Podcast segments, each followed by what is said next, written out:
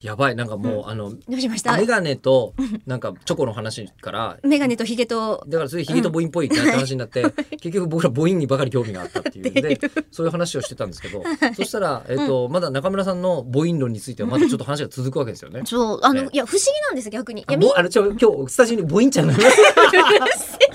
どうした突然いや あの今まで中村さいいんね中村さんの表現として今までいろんな表現がありましたけど母音ちゃんがいるって いう新しいええええでも母音ちゃんどうぞ母音ちゃんどうぞも母音なんでなんでキャラ変わ るの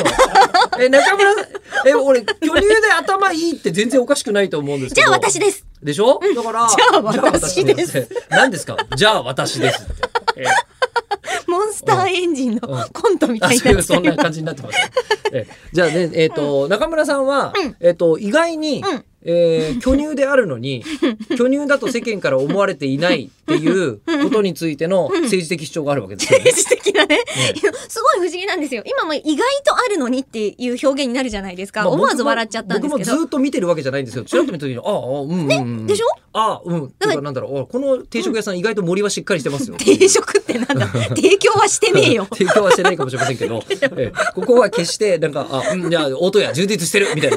気持ちはあるわどうけ。いうことなんだろうオートエアは好きだけどいやでも私はさ自分でさ自分のサイズも知ってるしそうでしょうね。あちゃんとあるなって自分では分かってるんですよ。うんうんうんで言うたら、うんあのーそういう部分で売り出している人たちにちょっと敵視されることがあるぐらいなんですよ。えあの子もさ巨巨乳キャラで売ってくのみたいな感じで急に言われて「え全然一度も出したことないですけど」っていうぐらい、ん見られてる人には思われてるんですよ。その会話はどこでされ てるのえ私のいないところだかいならいところ本で気なんだと思 う。あ、マジ でへえ。あら。あれさエリコさ急にさ胸が大きくなってるんだけどさ、あれさって言ってる先輩とかがいて、へえ。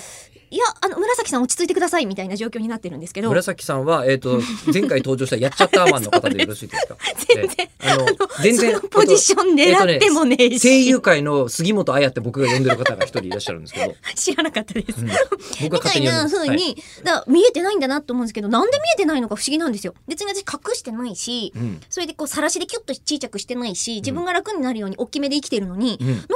みんなは逆にそこをこう上手に見ないで、うんこうフィルターをかけて生きてこれたんだろう、私に対してってすごい思うんですよ。大体において世間はこう男子の場合は女性の顔は覚えていなくても、うんその胸のあそう部そうそうそう分だけ覚えていたりするのが普通のはずなのに、ですよね。うん中村さんの場合はその部分だけがみんなの記憶からマスク されている。うんって、うん抜けちゃうらしいんですよ。でもどうしてじゃあそこで巨乳じゃないっていう風に結びつくのかは謎。あそうかむしろ、うんそうじゃないっていう記憶でマスキングされるようになってるんだ。そだそれって私一度も提供したことないんですけどあそのそういうそう私思うなと。そう私そ貧う思うな乳とですなんて一度も言ったこともないんですけうんどと、いうことで、えっと不昨思議日と同じ結論です中村さんは隠れ巨乳です。